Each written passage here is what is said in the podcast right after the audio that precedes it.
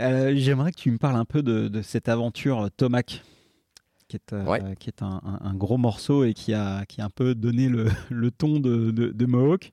C'est quoi l'histoire de, de Tomac en France? L'histoire de Tomac en France, donc on commence, euh, première marque qu'on fait, on commence à, finalement, au bout de 6 mois, 8 mois, on commence à faire quand même des ventes qui sont plutôt correctes si je dis pas de bêtises, euh, au bout de quasiment 18 mois, on fait à peu près 120, 130 vélos. Euh, pour une marque qui vient quand même de nulle part, euh, que personne distribuait et qu'au final quasiment personne connaissait. Donc on arrive à convaincre quelques fous à, stocker, des, à stocker des tomates dans leur magasin, qui était, la réalité, c'était quand même vraiment des super vélos, une belle marque. et donc pour le coup, on vendait quand même une part de rêve. Après, pas très connu, mais on vendait quand même une part de rêve. Donc euh, on avance avec Tomac. Euh, bah, concrètement, c'est une marque où à l'époque, euh, il y avait trois personnes qui travaillaient pour la marque aux États-Unis, donc c'était un tout petit truc. Et, un jour, Joel Smith, donc le, patron de la boîte, qui, exploitait le nom, le Tomac, me dit écoute, ta commande, là, ça va être un peu compliqué, je peux pas vraiment te l'envoyer. Je lui dis écoute, pourquoi tu peux pas nous envoyer les vélos? Là, on n'a plus rien, on a vraiment besoin que tu nous livres. Et, là, il, me dit non, mais en fait, euh, en fait, en fait, on n'a plus d'argent. On peut plus, on peut pas payer les vélos à l'usine. Ah. Je dis ouais, là, c'est là, c'est la merde là.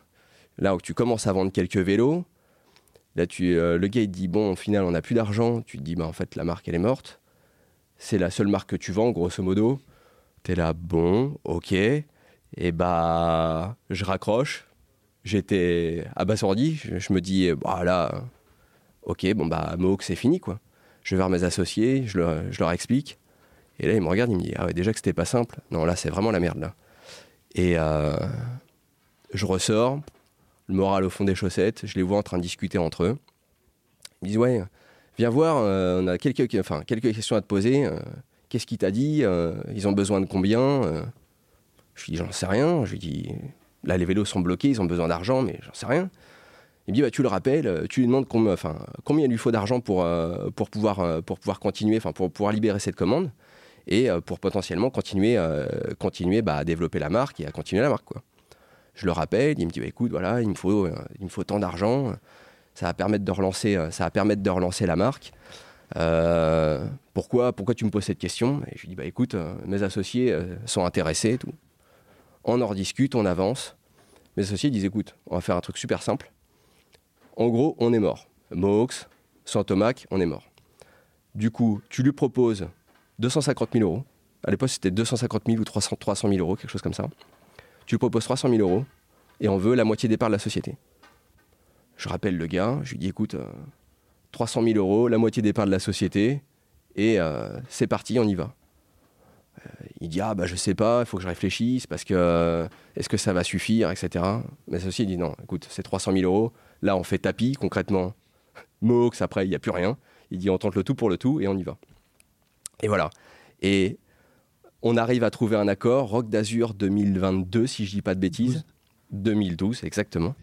Euh, Rock d'Azur 2012.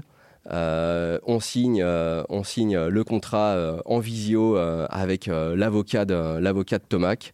Et on rachète 50% des, parts de la société et nous voilà repartis, on reçoit les vélos. Et là tu te dis bon écoute c'est génial. Et nous on a l'impression de, de, passer pour des héros. On avait créé la société il y a deux ans.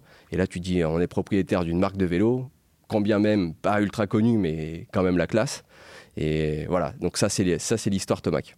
Puis en tant que passionné, t'es quand même, t'as quand même 50% de, de Tomac. c'est ça, c'est quand même, euh, tu dis ouais, on a quand même 50% de Tomac, et là, euh, là, ça commence à résonner un peu quoi. Les Américains. C'est ça, et là, tu te dis, euh, tu, vas, tu vas arriver en magasin, tu vas dire non, c'est un peu aussi notre marque, c'est un peu la classe quoi. Bon, la réalité, elle était un peu différente.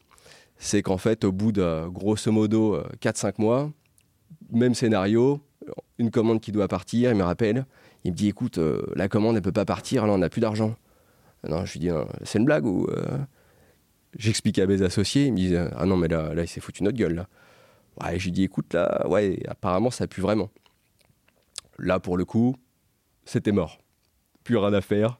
Il avait, il avait dilapidé l'argent en l'espace de 4-5 mois, il n'y avait plus rien. Bon, au final, il est quand même parti en vacances avec cet argent-là. Il s'est fait plaisir. Euh, On n'a pas investi dans le gaz, lui s'est fait plaisir. Euh, il, a remboursé, avait remboursé le crédit de sa maison avec l'argent, enfin une histoire, de, malade. Donc là, plus d'argent, plus de tomac. Et là, tu te dis, bon, eh bah, là, je pense que euh, c'est plié l'histoire. Et là, mes associés me disent, euh, écoute, il faut que tu trouves une solution. Concrètement, on n'a plus de thunes, plus de marque. Là, c'est vraiment la merde.